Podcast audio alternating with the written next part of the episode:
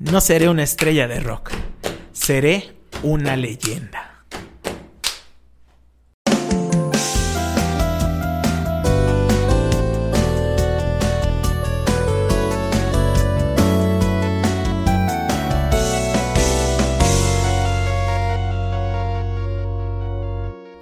Bienvenidos a un episodio más del Santuario Podcast. Y en esta ocasión también tenemos a Charlie como invitado. Y como ya se podrán, bueno, ya se habrán dado cuenta, pues vamos a hablar de una banda bien icónica de Inglaterra.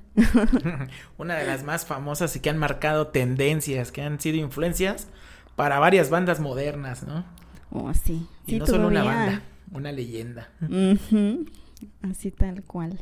Entonces, ¿cuál es el tema, Charlie? Bueno, hoy, como ya lo dijiste, Jenny, vamos a hablar de una banda icónica, Queen.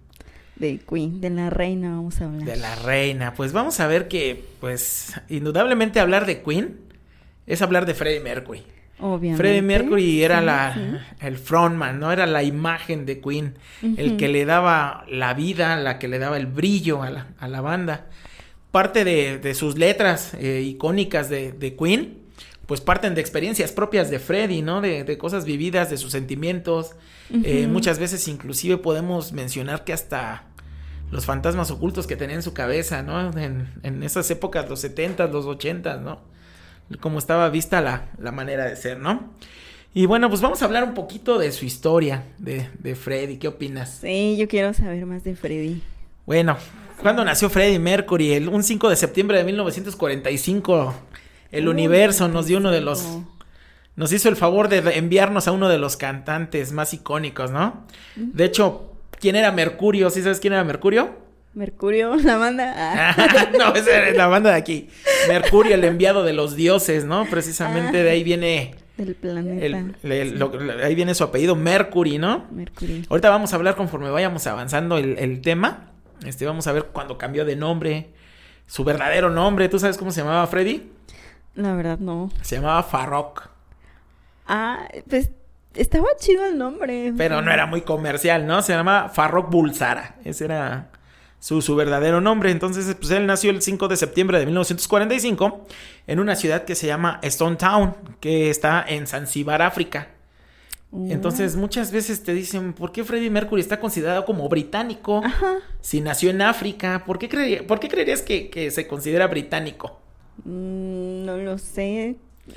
Porque parte de África, bueno, Zanzibar es, lo que ahora se conoce colonia? es una colonia británica. Bueno, mm. ya no lo es. Eh, fue cuando fue la revolución de Zanzibar, el levantamiento armado, que ahora se conoce como Tanzania, ¿no? Pero curiosamente, pues era poliétnico, ¿no? Porque a final de cuentas vivía en África, pero su, su familia era una familia parsi, que es una, una congregación, una, una religión que, que, se profesa en la India. Y de hecho, oh. no sé si te acuerdas cuando hablamos sobre realeza británica, que la India también llegó a ser una colonia británica. Entonces, al, ser ajá, la India una colonia británica, pues los papás de Freddie Mercury pues trabajaban para el gobierno colonial. Entonces, ¿qué es lo que pasa? Que por cuestiones de trabajo, a su papá lo trasladan a, a Zanzibar, ¿no? A la isla de Zanzibar, que pues también era parte de las colonias británicas. Y pues por eso es que Freddie Mercury está considerado como, como británico, ¿no? Y bueno, nació en Zanzibar, África, y eh, vamos a hablar bastante de su éxito, ¿no? Pues está considerado por la revista Blend y por la cadena MTV como el cantante más grande de todos los tiempos, ¿no? De hecho, tenemos otra revista súper famosa, la revista Rolling Stone. No sé si has oído hablar de mm. ella. Sí, le he llegado a ver. Incluso. Sí, la revista Rolling Stone lo cataloga como el mejor cantante, está en su lugar número 18, ¿no? Entonces estamos hablando de un cantante que movía masas, ¿no? Cuando hizo vibrar el estadio de Wembley, hasta, hasta después de muerto volvió a llenar el estadio de Wembley, ¿no? En ese concierto mítico, bueno. Y bueno, vamos a hablar un poquito de, de, su vida, ¿no? Porque sería, sería imposible hablar de Queen sin hablar de, de los orígenes de Freddie Mercury para que vayamos entendiendo, ¿no? Y bueno, sus padres, como ya te lo dije, eran parsis, sale de la India británica, que se trasladaron a África, pues por cuestiones de, de trabajo, ¿no? Él era tesorero de la, del, del, gobierno británico. ¿Qué es lo que pasa? Que llegan, estudia ahí y a los siete años lo regresan a la India, lo regresan a Bombay con, con, su, con su abuelita y lo meten a una escuela totalmente para varones, el St. Peter's School se le llama, se, se llama. ¿Qué es lo que hace ahí? Que Freddy pues ya empezaba a mostrar su talento artístico. Entonces al momento en que empieza a, mostrar esa, esa venita artística, pues los directivos, los maestros de la escuela, pues le mandan una carta a sus papás y le dicen, ¿saben qué? Pues el chavillo tiene talento, ¿no? le gusta la música, tiene una facilidad increíble para el piano, le gusta componer, tiene bonita voz. Y pues, ¿qué dicen los papás? Pues sí, o sea, nos vas a aumentar la cuota, pero pues va a estar bien preparado, ¿no? Y es ahí donde Freddy pues empieza a dar sus primeras sus primeros pasitos musicales, ¿no? Pininos, dicen por ahí. Sí, ya, ahí, sus pininos, ¿no? Sus pininos. Y bueno, pues ya a los 18 años, en 1964, pues ya se regresa a Zanzibar, a África, ¿no? Ahora, ¿qué es lo que pasa? De ahí, pues, ¿qué es lo que pasa? Te digo que, que empieza la revolución de Zanzibar, entonces esto obliga, pues, a la familia a trasladarse a Inglaterra, ¿vale? Y bueno, ya en 1966, pues tuvo las notas más altas, Freddy empezó a estudiar arte. A él le gustaba mucho el arte. De hecho, no sé si has visto el logotipo de Queen. Sí, ¿lo diseñó él? Lo diseñó él. ¿Por qué? Ah, pues en base a los signos zodiacales de todos los integrantes de la banda. La Virgen por el Virgo, el Cáncer por el Cangrejo.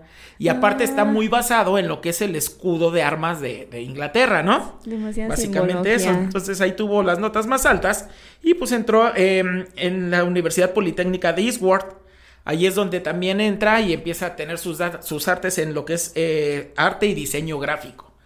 Eh, no creas que nada más era cantante, sino que sí se graduó, obtuvo su título como diseñador gráfico. Una vez, pues ya mm. que, tuvo su título, pues él se establece en un barrio muy famoso de allá de Inglaterra que se llama Kensington, en un apartamento alquilado. Eh, y a la par, pues estudiaba y trabajaba. De hecho, no sé si sabías que él vendía ropa en un mercado. No. Y ni siquiera era ropa nueva, ¿eh? era ropa de, segunda mano que él, que él, ¿cómo se llama? Que él vendía en ese mercadito, ¿no?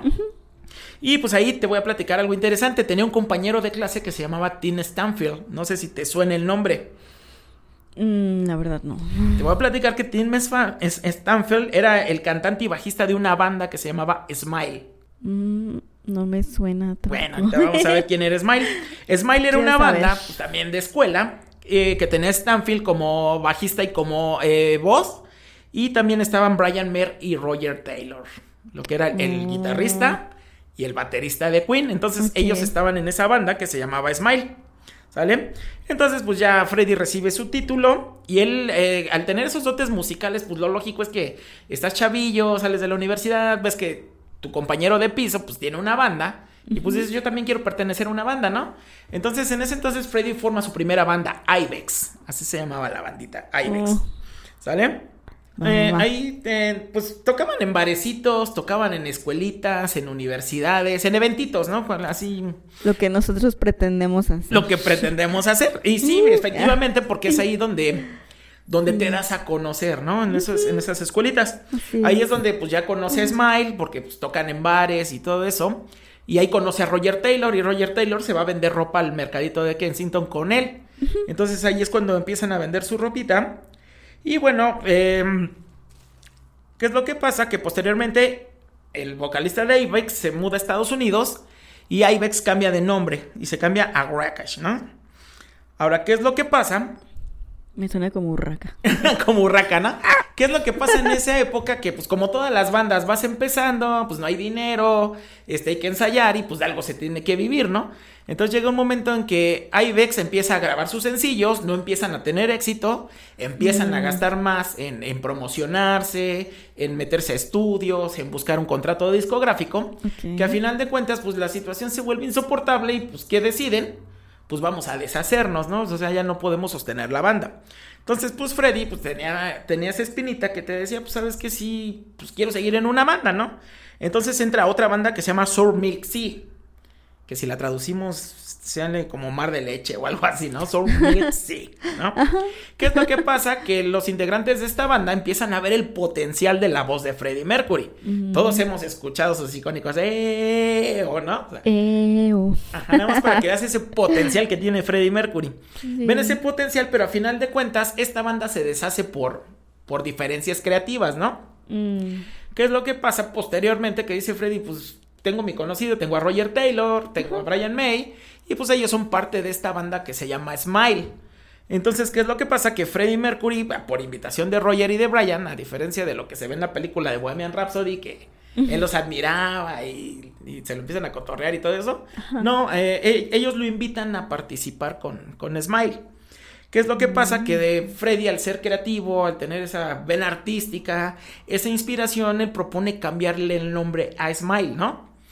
Entonces él dice, pues de Smile, ¿qué te parece si nos cambiamos a Queen?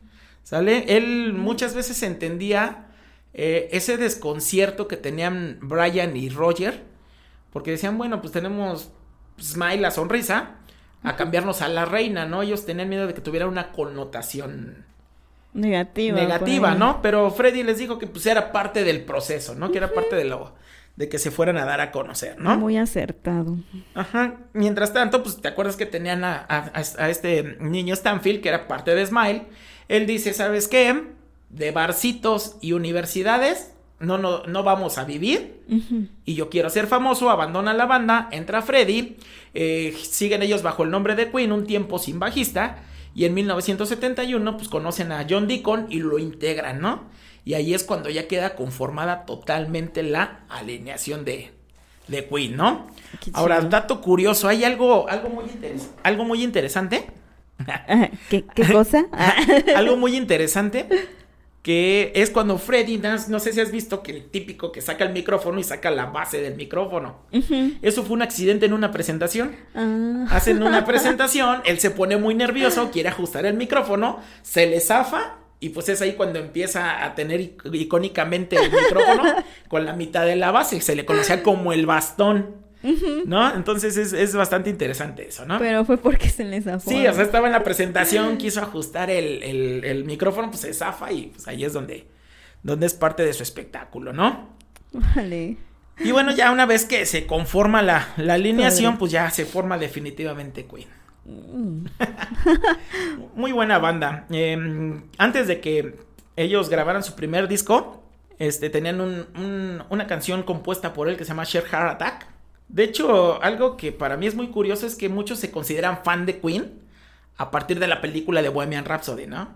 Y si ah. yo te pregunto, dime tres canciones de Queen, ah, pues es Bohemian Rhapsody, We Will Rock You y We Are the Champions, ¿no? Que son Killer Queen.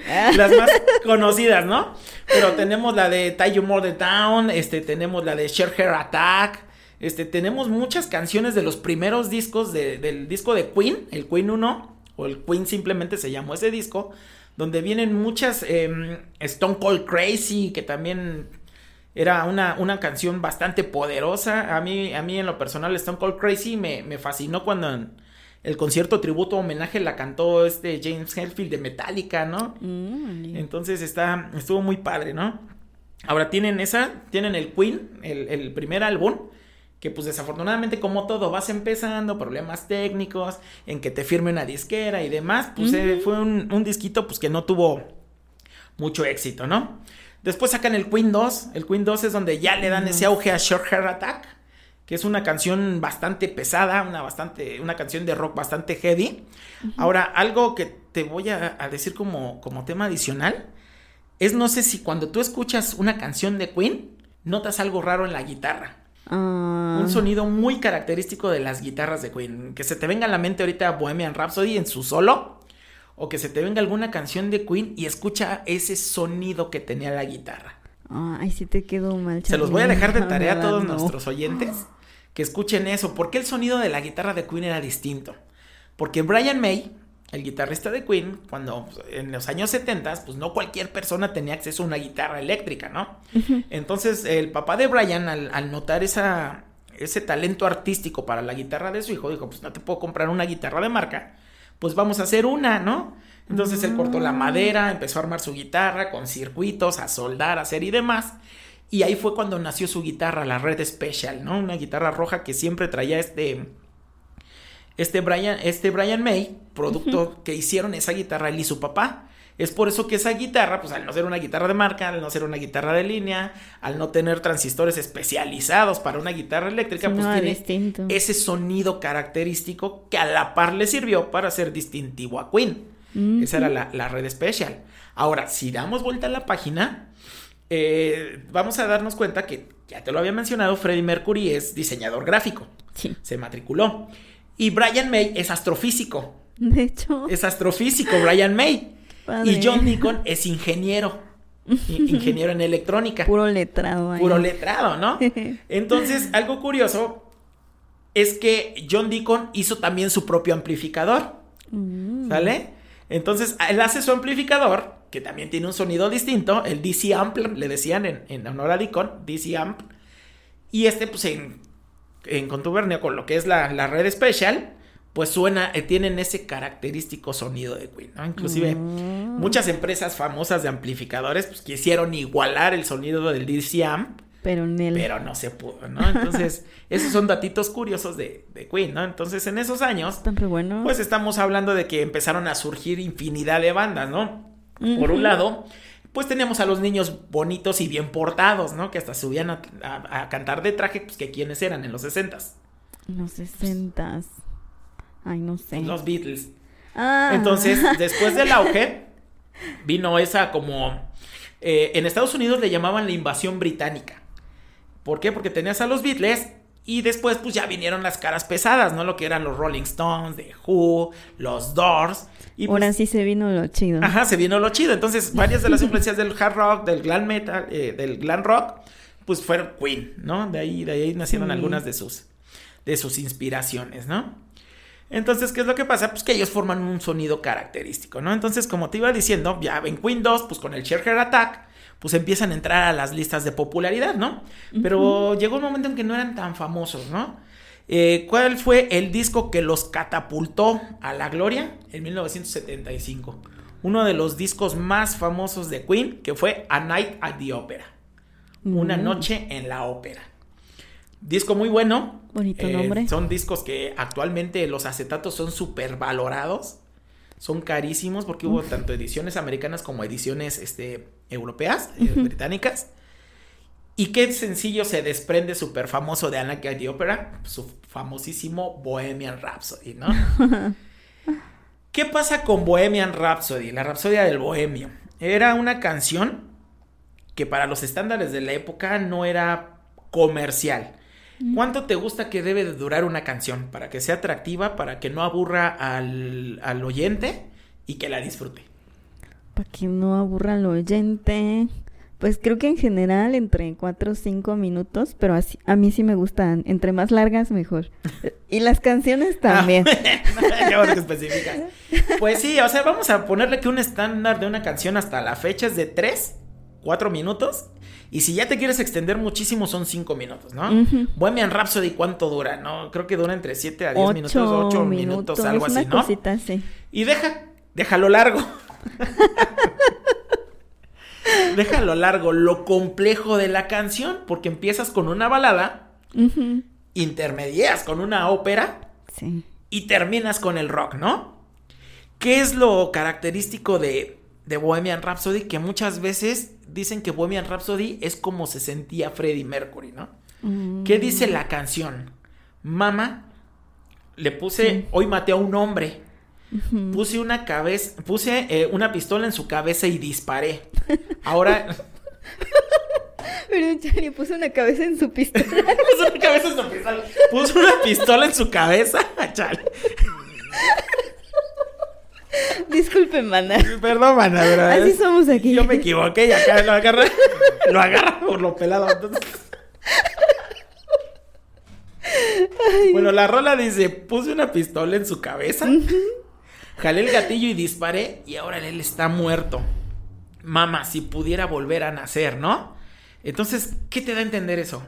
Pues yo entendí, así que estaba saliendo del closet. Exactamente, entonces muchas veces dicen que esa fue la, la antesala para decir a Freddy que estaba atrapado, ¿no? en, lugar, en, un lugar que tal vez él dentro de sí mismo no se sentía cómodo, ¿no? Entonces, eh, algo que yo admiro mucho de Freddie Mercury es ese arte para expresar cosas. Inclusive en lo personal, te voy a hacer aquí un paréntesis, hay una canción que se llama It's a Hard Life Está mm. preciosa esa canción, en lo personal a mí me, fascina. Dice, es una vida dura. Él en esa canción externa que se siente solo, ¿no? Dice, ya no quiero la libertad, no hay razón para vivir con un corazón roto. Mm. ¿Sale? Entonces dice que él tratará de enmendar las piezas rotas. Él tratará de seguir, encontrarse a sí mismo y seguir, ¿no?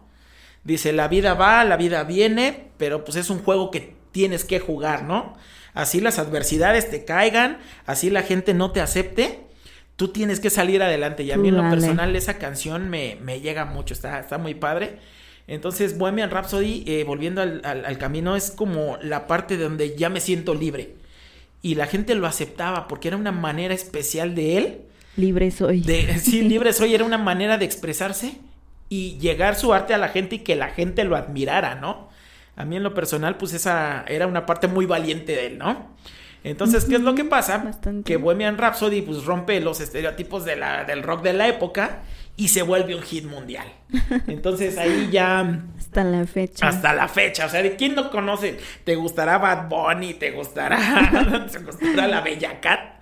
Pero ¿quién no conoce Bohemian Rhapsody, no? Y ¿quién no la ha cantado en alguna, alguna parte, no? Entonces, eh, ahí ya se empiezan a hacer famosos, se empieza a ser conocido. Em, pasa lo que es el, el A Night the Opera y ya nos, después nos viene otra, otro álbum que es News of the World, las noticias del mundo. ¿Sale? Aquí es donde nacen las dos icónicas We Will Rock You y We Are the Champions, ¿no? Uy. ¿Por qué la mayoría de la gente conocemos We Will Rock You y We Are the Champions? Porque yo creo que no hay un evento deportivo donde no las toquen, ¿no? Siempre que la Copa del Mundo, we are the champions. Que terminas Wimbledon, we are the champions, ¿no? Inclusive hasta cuando terminas la carrera, luego te ponen la de we are. Hasta cuando te gradúas de la primaria te ponen we are the champions, ¿no? Como que eso se usaba más hace unos 10, 20 años. Ahorita ya tal vez no. Pues lo siguen usando. Yo he visto graduaciones hasta en escuelas y te ponen We Are the Champions, ¿no? Aparte el registro vocal que tiene Freddy en esa canción, dices, wow, ¿no? Aún así y, dato curioso, Freddy tenía una dentadura bastante prominente. Ajá. Con todo el billete del mundo, ¿por qué nunca se la arregló? Porque él siempre tenía el temor de que si le quitaban esos dos dientes de más que tenía, su registro vocal se iba a ver reducido. Entonces es mm. por eso que Freddy Mercury, pues jamás de los jamás se quiso arreglar los dientes, ¿no? Entonces, ese fue. ¿eh? Buena elección. Buena elección, ¿no? Y nos hubiera privado al mundo de, tremendo cantante, ¿no? y pues llegamos a 1980, ¿no? 1980 tenemos un álbum bastante interesante que es The Game. Eh, The Game es un álbum característico porque empieza a haber sintetizadores. Mm. ¿Sale? Inclusive el tema homónimo del álbum, The Game, Tú escúchalo y tiene muchos sintetizadores. De ahí viene, si no mal recuerdo, otra canción escrita por John Deacon que se llama You Are My Best Friend. Mm. Ajá. Y, esa canción, em, te voy a platicar algo, un dato curioso de, de, John Deacon es que él era muy introvertido. Muy, muy, muy introvertido. Él, él, él, le gustaba su música y él casi no convivía ni con Roger ni con, ni con Brian. Él se identificaba y se sentía muy protegido por Freddie Mercury. Inclusive cuando Freddie murió, John Deacon, pues sí, sí se sacó bastante de onda, ¿no? Y si tú te das cuenta. Está destruido. Ajá. Actualmente tú busca Queen y quiénes son, Brian y Roger. Eh, es muy poco lo que se sabe de, de John, eh, son muy pocas sus apariciones públicas. Entonces, esa canción de You Are My Best Friend se dice que se la compuso a Freddie Mercury. You make me live, tú me haces vivir. Ay, no manches, qué bonito, voy a llorar. sí, de hecho, esa canción la, la hizo para, para Freddie Mercury, You Are My Best Friend. son amigos. Entonces, Friends Will Be Friends también, ¿no? Entonces ahí es cuando empiezan los primeros sintetizadores. Estoy hablando que ahora un sintetizador lo haces con tu computadora. En aquel entonces los sintetizadores eran unas consolas enormes, como de cuatro metros de larga, ¿no? Ay. Espera, ¿qué? sí, sí, bastante grande el asunto. John, John era muy unido a Freddy. Inclusive, oh. después de que murió Freddy, vamos a adelantarnos un poquito. Después de que murió Freddy, este, pues Roger y, y, y, y Brian le dijeron, oye, pues, ¿qué onda, John? Vamos a seguir o algo, ¿no? Entonces John, pues al ser una banda, pues comparten los derechos de la banda, ¿no? Pues Entonces le dijo, mira, no hay Queen sin Freddy. Entonces ustedes pueden hacer lo que quieran con, con Queen. Yo les doy de mi permiso. Y algo muy curioso que les dijo al final, hagan con la banda lo que quieran, pero no dejen de mandar los cheques. Pues obviamente regalías, productos, spot, o sea, pues sí, ¿no? Y muestra de ello, pues es que John Deacon vive, es multimillonario y su fortuna cada año se incrementa con regalías este, y demás. Y él sigue viviendo de una manera muy sencilla. Creo que la última vez que lo vieron fue hace como ocho años. Y eso porque salió a la boda de su hijo, ¿no? es un ermitaño. Sí, de hecho, John es un ermitaño, ¿no? Entonces, pues tuvimos The Game, ¿no? Que fue la primera experimentación que tuvo Freddy con los sintetizadores. Eh, muchas veces la banda no estaba como muy de acuerdo, ¿no? Porque, ay, te alejas de nuestro estilo de rock y demás, ¿no? Pero pues Freddy pues siempre le gustó innovar, ¿no? Eso, eso era lo bonito, ¿no? Y bueno, una vez que ya vieron que hubo una, bueno, Queen de los 70s y los 80s y empezó a trifar, pues ya en el 81 sacan The Greatest Hits 1, que es una recopilación de todos sus éxitos que han tenido desde A Night at the Opera, The Game, You're My Best Friends, Friends Will Be Friends, todo ese show, ¿no? Y bueno, pues una característica interesante es que este disco vendió a nivel mundial 50 millones de copias, imagínate. Mm. Imagínense. Ah, no. no me las puedo imaginar. Ah, em, después, pues terminamos en 1981, tenemos el Greatest Hits One. Y viene en 1985 el Live Aid, el concierto de ayuda por África, donde Freddy paralizó el mundo, ¿no? Inclusive en el 85 se cuenta que como todas las bandas, pues ya tenían broncas, ¿no? Eh, mm. Algo que me llamó mucha la atención antes de que empezáramos a grabar es cuando me dijiste que Freddie Mercury era ególatra. Sí, ah, sí, era ególatra y me atrevo a decir hasta este momento que sí era ególatra porque era la reina. Y él se sentía la reina. Algo que a mí, eh, yo, yo te voy a platicar que yo conocí a Queen cuando tenía 12 años. 11, 11, 12 años. Eh, chale, voy a, voy a, revelar mi edad, ¿eh? Pero en ese entonces teníamos, les voy a platicar a nuestros radioescuchas a ver si conocen esto. ¿Qué es la Super Betamax? La Betamax. Ah, pues fue antes del VHS. Exactamente, era el Super Betamax, ¿no? Me acuerdo que no sé por qué llegó a mis manos. Este, teníamos una beta ahí en la casa. Y creo que fue uno de mis tíos que llegó con un. con el concierto de Levi de 1985 de Queen. Oh. Entonces, lo primero que yo vi y sentí cuando vi ese concierto fue un Freddie Mercury que dominaba el escenario. Literalmente era un frontman que dominaba el escenario. Lo segundo que vi fue el registro vocal que tenía. Y lo tercero que vi fue a más de 100 mil personas idolatrándolo, ¿no? Entonces ahí fue cuando dije, yo quiero ser Freddie Mercury. Oh, yo quiero, ser, Freddie Mercury, yo quiero tocar la guitarra, quiero actuar en una banda, quiero actuar frente a miles de personas y que coreen mi nombre, ¿no? Ahora, ¿por qué era ególatra? Imagínate pararte hasta 100 mil personas y que digas, soy la reina, soy su reina. Ellos me idolatran. Y no sé si has visto cuando terminaban los conciertos que salía con su capa de reina y salía su corona y la ponía. Y eso imponía, o sea, poner una corona arriba con la de God Save the Queen, que es el himno de, de Inglaterra, detrás de él te eriza la piel, literalmente te eriza la piel. Es por eso que Freddy era, ególatra, porque sabía lo que tenía y lo que daba. eso, eso es bueno, y a, y alguien como él se le perdona. no se los escuchas, ¿verdad? Pero a él, se le, a él se le perdona, ¿no?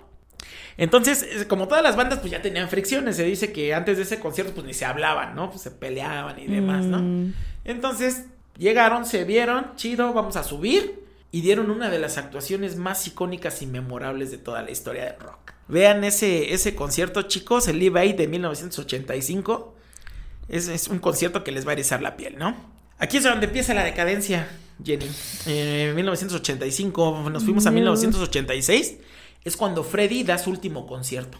En Con, en 1986. Mm. ¿Qué es lo que pasa? Que Freddy se empieza a sentir cansado, se empieza a sentir débil ya en el 87 él tenía una pareja que se llamaba, no me acuerdo, era Jim Hutton, su pareja, Freddie Mercury. Te comento que antes de Jim Hutton, eh, Freddie Mercury tuvo una novia, esposa o novia. O su mejor amiga, su, su, todo, su todo que se llamaba Mary Austin, ¿no? Mary pues lo acompañaba a sus primeros conciertos, lo apoyaba. Aquí algo interesante que vamos a ver es la evolución que tuvo Freddie Mercury. Eh, no sé si tú identificas al Freddie Mercury de los 70s. Alguien que se ponía un leotardito como arlequín, con pecho descubierto, mallitas pegadas, pelo grandísimo, uñas largas y maquillaje, ¿no? Ah, pues no tanto. Ese era el Freddy. Generalmente los, los, Queen de moda identifican a Freddie Mercury como alguien gallardo de bigotito y pelo corto. Pero no, el Freddie Mercury de los 70 era alguien totalmente extravagante, ¿no? Mm. Amante de la danza, amante de los artes. Eh, mm. Tuve muchos videos de Freddie y vas a ver que sale con leotardo, sale con maquillaje, sale con pelucas. Entonces tenemos muchas, muchos videos donde pues muestra ese lado artístico y pues ese lado femenino que lo caracterizaba, ¿no? Sí. Entonces, ¿qué es lo que pasa? Que en los 70 pues tenía esa imagen del, del leotardo de Arlequín, ya en los 80 pues ya se empieza a cambiar al pelo corto, al bigotito, Ajá. pero ya en el 86 empezábamos a notar bastantes cambios, ¿no? ¿Qué es lo que pasaba? Que, el- que la prensa británica de ese entonces empieza a especular y dice, oye, ¿por qué Queen ya no da conciertos? ¿Por qué Freddie Mm. Mercury ya no sale en, en- en- en entrevistas? Ya no sale en videos, ya no, ya no hace presentaciones en vivo ni presentaciones privadas. Porque también te voy a comentar que así como era ególatra, era excéntrico. O sea, tú, tú tenías una fiesta después de un concierto de Freddie Mercury y encontrabas gente encuerada en el baño con una tanga y un moñito dándote toallas. Ah, o caray. tenías luchas en lodo de chicas, ahí en, lu- en lu- luchas en lodo, o tenías enanos encueraditos así con tanga sirviendo sirviendo los platillos, las bebidas, ¿no? Todos en tanga, como Ajá. los festivales de Había Brasil. muchas drag queens, ¿no? O sea, imagínate, uno, hay una, un, un cantante, bueno, sí es cantante que se llamaba Divine, que es un icono del high energy, que era bastante extravagante, pelucas, maquillaje y demás. Actos circenses, o sea, todo eso es lo que tú encontrabas en una fiesta de Queen, ¿no? Y eran fiestas que te duraban una semana, ¿no? Entonces, sí. patronales. No, y deja de eso, esa era la parte bonita, porque se cuenta que había unas, ya te imaginarás, ¿no? Mm, las Ajá. orgías. Exacto, ya quería decirlo, ¿verdad? Órale. Sí, había unas orgías de todos contra todos y, Ájale. y cuenta este... Mm, no, Jim no me lo puedo imaginar realmente. Aunque eh, cuenta Jim Bueno. Hutton que, que, que él considera que Freddy se infectó de, de SIDA en 1987. Entonces Freddy no Ah. dice nada, ¿no? Pero sí la prensa empieza a especular. Porque las pocas apariciones, te digo que decían, pues ya no hace conciertos, ya no sale, ¿no? Las pocas apariciones públicas, pues ya veías un Freddy demacrado, un Freddy bajo de peso, un Freddy sin la energía que, que lo caracterizaba, ¿no? Entonces, ese fue su, su- su- sus últimas presentaciones, ¿no? Ahora, pues Freddy ya se veía mal, la prensa especuló, y aún así sacan un siguiente disco, ¿no? El de Miracle, ¿no? Y bueno, ahí ya se notaban los cambios, ¿no? Inclusive hay un hay una canción que se llama I'm Going a Slowly Man, me parece. Mm. Que ahí Freddy ya sale con un maquillaje extravagante, o sea, ya está súper maquilladísimo. Ahí ya no tiene su bigote, inclusive es un video en blanco y negro. Eh, donde sale un gorila. ¿Un Sale un gorila? eh, sale John Deacon, eh, me parece que es John Deacon o Roger el que sale con un sombrero bombín, pero en vez del bombín trae una tetera. Y Freddie Mercury trae una peluca de plátanos. Así, eso, es- eso es una película de plátanos y es una, un atuendo bastante extravagante, ¿no? Entonces, ¿qué es lo que pasa? Que eh, sigue avanzando la enfermedad, pero Freddy eh, eh, también hizo proyectos por separado en esa época, ya de lo que es del 87, 88 hasta el 90, pues empieza a hacer contribuciones solo, ¿no? Empieza a, a trabajar en sus proyectos como solista. Saca un álbum que se llama Freddie Mercury, eh, yo tuve ese álbum, me gustaba mucho. Eh, me gustó porque tenía una canción de los Platters que se llama I'm the Great Pretender, que la canta sublime, ¿no? Mm. Lo invitan para los Juegos de Barcelona a cantar con la diva de la ópera Montserrat Caballé, la canción de Barcelona, que fue la, la rola con la que inauguraron los Juegos Olímpicos de Barcelona, creo que fue 92. Y pues esas fueron sus contribuciones. Hay una canción que se llama Living on My Own, no sé si la han escuchado. Hay dos versiones, hay una Mm. versión que es la versión como original de Living on My Own y otra versión que es como la versión electrónica que Mm, ok. Sometimes I feel like gonna break down and cry. Nowhere ain't got nothing to do, man. Sé que la he escuchado. Y está muy buena esa rola. ¿no? Y otra cosa, escucha la letra de esa canción. Sometimes I'm gonna feel I'm gonna break down and cry. Algunas veces siento que me voy a caer y voy a llorar. Nothing to do with my time, I get lonely. No tengo nada que hacer con mi tiempo y me siento solo. Tan solo viviendo en mí mismo, ¿no? No. Entonces, sí, o sea. Qué triste. Entonces empiezas a notar como ya la, ¿cómo se llama? Como que ese grado de decadencia, ¿no? Tanto física como, como emocionalmente, ¿no? Entonces eh, graban The Miracle y su, su última aparición pública con Queen fue el 18 de febrero de 1990. Ahí les iban a entregar el Brit Award, eh, que es un reconocimiento a, a la música británica.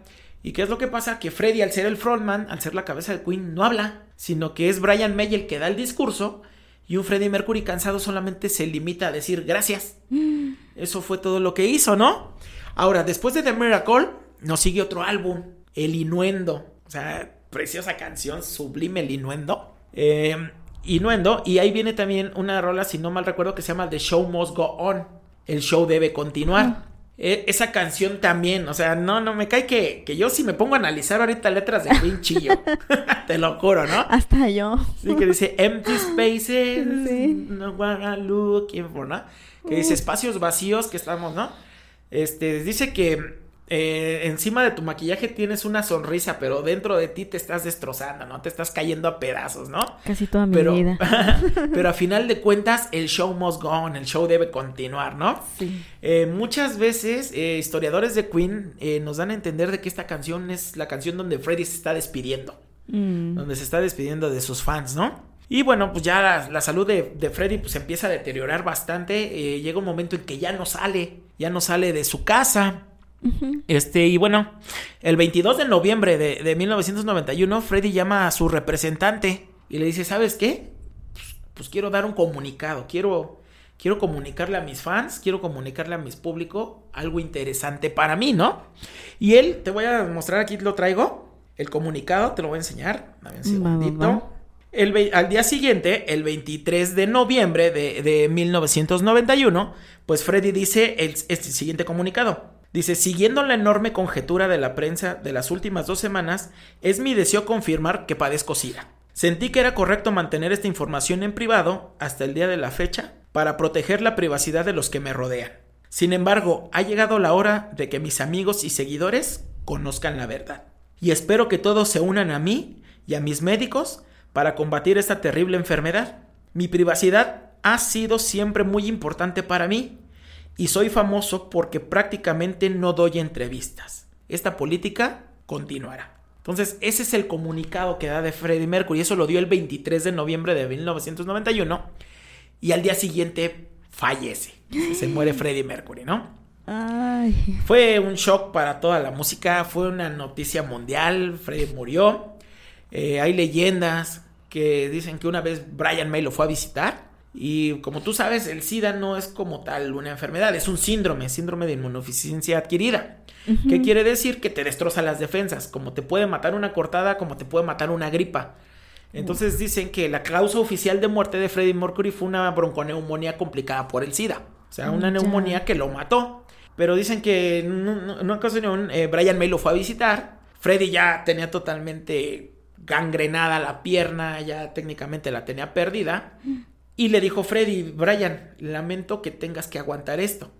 Y Brian le dijo, no, Freddy, no lamento esto, lamento que tú tengas que soportarlo, ¿no? O sea, Freddy ya era una persona con llagas, con manchas, este, mal, una, una persona ya, ya muy mal, no estaba muriendo, ¿no? Uh -huh.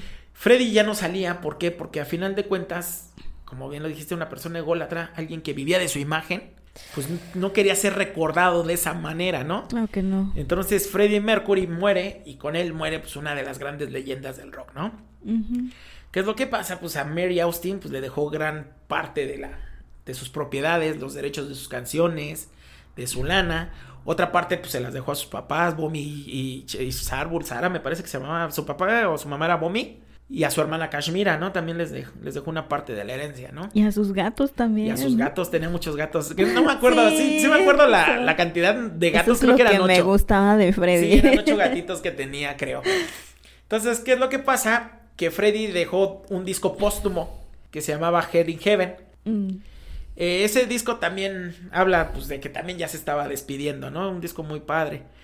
¿Qué es lo que pasa? Como ya te lo había dicho, eh, Queen decide seguir, ¿no? Entonces le dicen a, a, John, pues seguimos, pues sí, ustedes sigan. La verdad, yo sin Freddy no, no puedo seguir. Mándenme mi lana y hagan lo que quieran, ¿no? Entonces, pues Brian May y, y, y, Roger Taylor, pues empezaron a hacer colaboraciones con Adam Lambert, que uh -huh. eran eh, cantantes británicos, pero pues no, no pegó como con, con Freddy, ¿no? Uh -huh.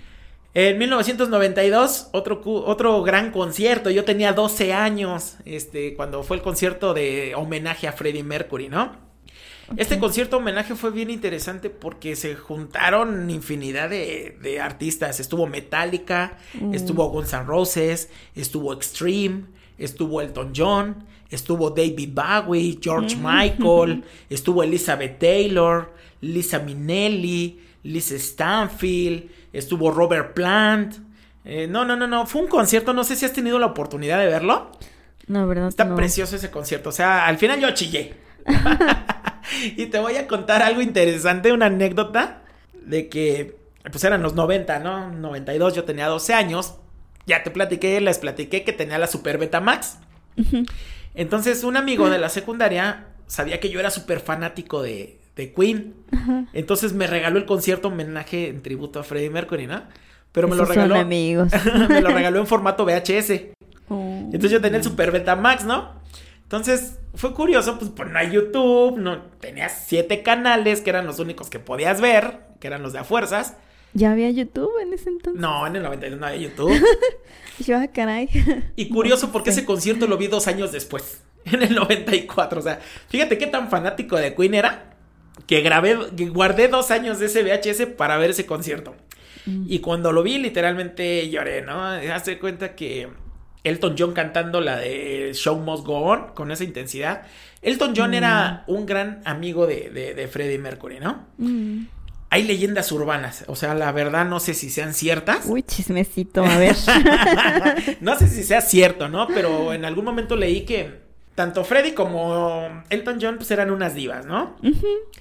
Entonces muchos dicen que Elton John le tenía mucha envidia a Freddie Mercury y que ah, inclusive Elton John le presentaba amigos a Freddie Mercury precisamente con esa intención de que se enfermara de algo, se contagiara de algo, ¿no? Pero es una leyenda urbana que mm. dicen. Eh, David, Bowie, eh, David Bowie también era súper amigo de, Freddie Mercury. Eh, inclusive no sé si has oído una canción que se llama Under Pressure. Ay, como me encanta, sí. El David Bowie, el camaleón del rock, o sea, era David Bowie, ¿no? Entonces tuvieron esa colaboración de esa rola que era Under Pressure, el tun tun tun tun tun tun. Ah, está re buena esa rola. Que hubo una demanda por esa rola. Porque Vanilla Ice, en una de sus canciones de Ice Baby, me parece, ah. agarró ese riff y Queen lo demandó. Porque pues al final de cuentas ese era un riff propiedad de Queen. Sí, sí. Y, y tú escuchas a Freddie Mercury y a David Bowie cantando Under Pressure y es una preciosidad, ¿no? más, hay que eh, ponerla. Eh, sí, de hecho salió en el concierto David Bowie cantando Under Pressure. Mm. Este, sale Metallica, abre Metallica, abre Guns. Al final eh, sale Elton John cantando Bohemian Rhapsody. Y al final, pues sale este Axel Rose cantando la parte final de Bohemian Rhapsody. O sea, está, está bien emocionado el Elton John cantando la parte de Mama. empieza la, la parte de ópera y se hace un juego de luces donde sale la parte del video original de, de, Bohemian Rhapsody y al final explota el escenario y sale Axel Rose con esa característica de Guns N' Roses cantando la parte final de, de, de, ¿cómo se llama? De Bohemian Rhapsody, ¿no? Em, al final eh, We Will Rock You y We Are the Champions, pues salen todos del escenario, ¿no? Pues sí. Una parte que, que me conmovió, como no tienes idea, fue cuando cuando David Bowie le, le, rezó el Padre Nuestro en el concierto a, ah, Freddie Mercury. Sí, escúchenlo, o sea, cuando... Sí, sí tengo que verlo. Sí, eh, cuando Elizabeth Taylor le dedicó unas palabras, cuando Liz Stanfield y Lisa Minnelli dijeron, Freddy, sé que nos estás escuchando y esto es para ti, va para allá arriba, ¿no? Oh. Entonces al final sale We Are the Champions y empiezan a salir todos.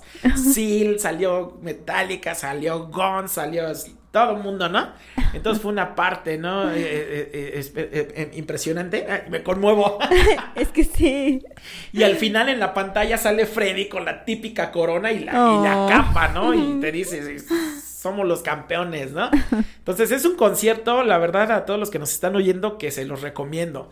Inclusive hace como un año YouTube lo liberó en Super HD. Mm. Y está completo, porque si ustedes lo buscan en internet, viene segmentado y no viene completo. Eh, no viene completo. Entonces viene hasta pedacitos del backstage. Vámonos eh, Hay otro documental eh, muy, muy padre que a mí me gustó mucho que se llama Queen de Magic Years. Que también mm. viene así entrevistas con Freddy. vienen entrevistas con sus amigos, con sus ingenieros de sonido, con sus representantes, con sus managers de gira. Cuando presentó el proyecto de Bohemian Rhapsody, su, su productor dijo, oh my god, ¿no? O sea, ¿qué es esto? O sea, ¿qué me estás presentando, no? Entonces sí, sí les recomiendo mucho ese concierto. Ese concierto, eh, ¿quieren cifras? ese concierto llegó a más de 500 millones de personas en todo el mundo. O sea, fue, fue visto. Y estamos hablando de 1992, eh, juntó la cantidad de 20 millones de libras. Esa cantidad fue donada a lo que es el Freddy eh, Phoenix Trust, que es una organización eh, creada por Queen, por Brian y Roger, para recaudar fondos de estudios de lucha contra el SIDA, ¿no? Mm, Entonces, básicamente, todo ese dinero del concierto, pues se fue para allá, ¿no? Y a veces yo, a, manera de broma, siempre le digo a mis familiares y amigos, yo hubiera dado la mitad de mi vida por estar en ese concierto, ¿no? y no, Freddy pues, se codeó con, con todo mundo, ¿no? Hasta con la realeza británica. Hay una leyenda que dicen que Lady Di era muy amiga de Freddie Mercury.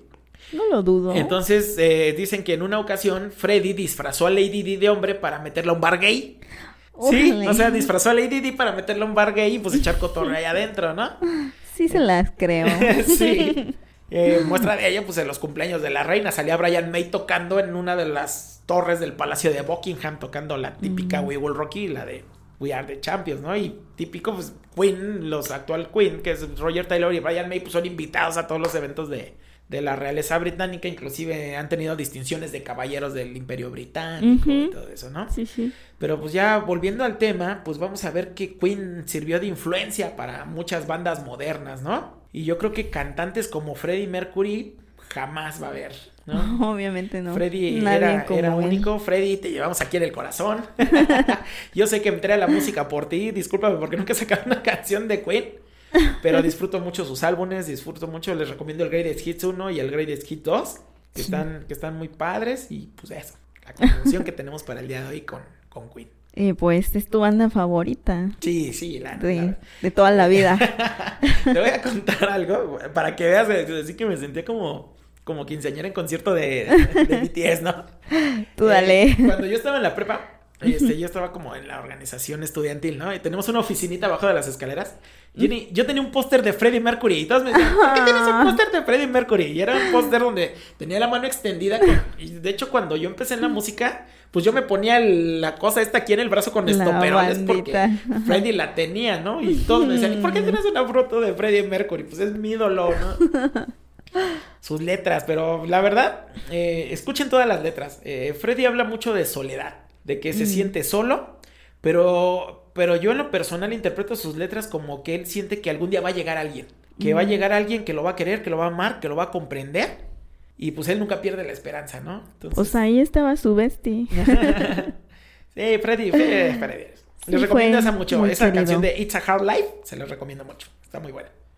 Y Mary Austin, ahorita que la mencionas, hay una canción muy bonita que es con guitarra acústica que se llama Lobo My Life lobo mala. Esa se el la amor de mi vida. A Mary Austin. Pues, es que sí, sí, a veces pasa. ¿Y qué tan importante debes de ser en la vida de alguien para que te dedique una canción tan hermosa? Mm. Dale, entonces está, está muy padre esa rola. qué bonito y qué cursi. sí, hay cursi, pero la rola está muy bonita. y bueno, Jenny, esa es mi contribución. Espero que, ah, les guste. Esto es súper chido. Muchas curiosidades que no sabía. Siempre se aprenden cositas nuevas. Y más cuando lo vives en la época. O sea, estoy viejito, pero lo viví, lo disfruté mucho, la verdad. No, pues acá también nuestros escuchas no es que sean adolescentes. a mí me encanta todas esas bandas. ¿eh? Toda la invasión británica es muy buena. Sí, seguro que les va a gustar a todos. Pues este fue nuestro especial de la banda de Charlie, de Queen. y ya también habrá, supongo que de mi banda favorita, a lo mejor algunos se sorprenden, a lo mejor otros ya, ya se las huelen, pero ya estaremos por ahí dando las bandas favoritas de todos los integrantes de nuestra banda que se llama Bloqueo Mental. Ojalá y puedan ir a vernos. Eh, diles dónde vamos a estar, Jenny, para que nos vayan a hacer bulla. Ah, sí, sí, pues. Los invitamos. De una vez. Decimos que vamos a estar el 10, el 10 de diciembre en The Hoop, aquí en Querétaro. Está por Centro Sur. Allá los esperamos. Vayan y apóyennos, la verdad somos no es porque seamos nosotros, pero somos una buena banda. Lo van a disfrutar mucho. Le echamos ganas. Yo ando así como que medio me quiso dar una infección en la garganta, pero pues a ver qué sale. Trataremos de dar lo mejor. y muchísimas gracias, Jenny, por la invitación. gracias a ti por venir. Hasta la próxima.